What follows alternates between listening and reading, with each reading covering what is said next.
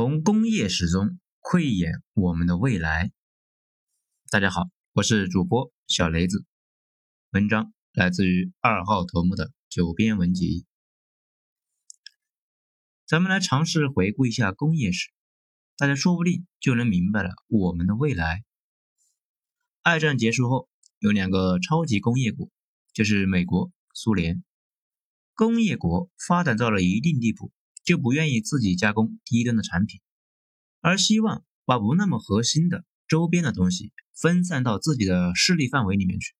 这就是德国、日本、韩国崛起的历程。承接了美国的部分工业，给工人发工资，工人有钱之后就有了需求。啊，没错，需求是购买力的意思。那不是说你想娶两个老婆，嗯，那就需要。在有了需求之后呢？就有了自己的市场，需求助力生产，正反馈运转了起来，这些国家那就都活了。美国自己专注搞产业升级，搞什么科技啦，还有太空计划、大军舰。后来六十年代末期，刚才的那几个国家由于个头有限，工业人口不足，美国迫切需要拉一个超级大国来容纳。美国太平洋一样的巨大的工业体系，然而就选中了当时还红着的中国。现在呢，我们可能还体会不到，尼克松一九七二年跑中国来握手，就跟当今的大哥去非洲某敌对国主动求和一样别扭。但是呢，还是来了。我们之前有讲过，当初的美国是一个军火商的形象，务实而冷酷。只关心商业的利益，国家的利益那也关心，但是一到具体的问题，那就扔一边了。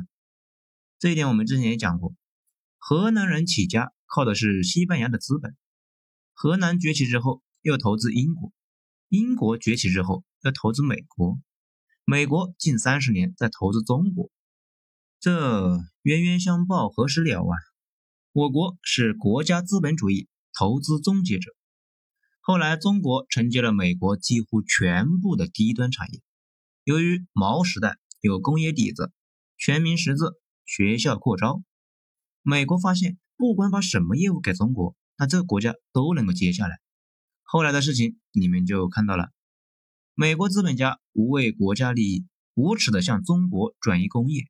现在好了，国内空了，正在重演大英帝国的老路。大英帝国。当初是工业起家，后来富起来之后呢，只发展金融和战列舰，捡全世界的羊毛。两次世界大战之后，自己被打趴下了。随后崛起的美国，把他的毛病和坑人的技巧全都给继承了。说了上面这么多呢，那接着回来说我们国家，我国就是一个微型的世界啊，这句话呢是前提啊，写在小本子上面记一下。我国承接西方转移过来的工业，那也不是均匀的接，而是有几个有先天优势的地方优先接，比如深圳、广州、北京、上海，这先牛逼了起来。以前我们说的内生循环，工业催生需求，需求催生工业，工业又培养人才，人才反哺工业。我们这里说的轻巧。但是呢，事实上非常难。前期的投资需要巨额的投入，而且得有正反馈的形成。如果没有正反馈，就完蛋了。这也是为什么全世界绝大部分的国家都没有成功的实现工业化的原因。为了这个目标，当初整个中西部承接了巨大的压力，人才、物资优先供应东部，好几亿人走出故乡，投入到这场攻坚战中。这就有点像当初的沪淞会战，百万国军从广西、四川、陕西嗯出发开赴前线。尽管日军从来就没有打到过那些地方，只不过那次打输了，国府黄金十年积攒的全部家底基本上是一战打光，百万的正规军被打残。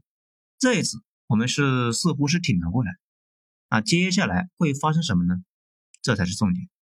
一线要升级，要聚焦核心业务，得把不那么核心的业务向二线转移，重演美国当时的老路。只是这一次是一个国家内部转，国家资本主义嘛，没有那么多的羁绊，凌驾于经济之上的计划经济委员会发改委来做决定。这也是这几年时髦的强二线的由来。武汉、南京、成都这几个货呢，已经被选为中国国内工业转移的接盘手，所以一波接一波的项目在上马。公路、高铁，其实修这玩意呢，原因很好理解，就是把我国完全变成平的，资本、人力、物资可以无障碍的在全国内流动。近一百年前，孙大炮去见袁世凯，呃，眼睛都不眨的吹牛逼。说是要修十万英里的铁路，哎，这里呢说一下，我国到现在也没有达成这个小目标。十万英里就是十六万公里，我国现在大概是一十二万公里的铁路。尽管大炮在吹牛逼，不过他显然自己已经看得明白了，铁路就是国家的命脉。这几年有个不好的思潮，叫做过度投资，也就是说政府投资的有点多了，很多浪费了。哎，我操，浪费不浪费？你咋知道呢？没有爵士乐之前，大家不知道自己喜欢爵士乐；没有高铁的时候，人家根本就不知道自己需要高铁。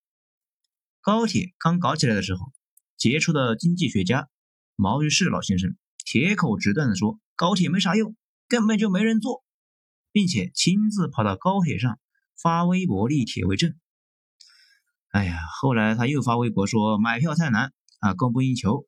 政府高铁修的太少了啊，这都是后话，不要在意，不要在意啊。从一开始就确定好收益再投资，那才是计划经济。真正好的投资是充满混沌性的，这一点呢，投资过的人都明白。大家都在说比特币不靠谱的时候，投资比特币那才能赚。就连朋友圈都在转发类似于“三分钟教你读懂比特币”，那你在入场的时候，你就是根韭菜。才别不服。接下来，工业进一步向三线城市涌动，可能要到十年之后。强二线十年之后会变成现在的北上广、济南、郑州、西安这些人口大省会顶上去，一波一波的，到最后二十年吧，中国的省会都会进入发达国家的水平。咱们今天话就说到这里。我经常在想。人吧，一定要做一个坚定的死多头，因为你天天叫嚣着要玩要玩要玩，你并不会得到什么。反过来，你觉得未来会挺过所有的障碍，就像过去一百年一样，世界会变得越来越好，你才会觉得读书、健身、去学习新的技能、认识新的朋友，哎，非常有动力了。再说了，你又不能做空这个国家，对吗？好了，今天咱们就讲到这里，精彩，下次接着继续。我是主播小雷子，谢谢大家的收听。后面说两句啊，嗯，如果有经常收听的小伙伴，肯定发现了，今天呢，系统给我下了两篇，可能之后的话，题目会取得有点奇怪，大家呢可以不用看题目，直接先点进去听一下。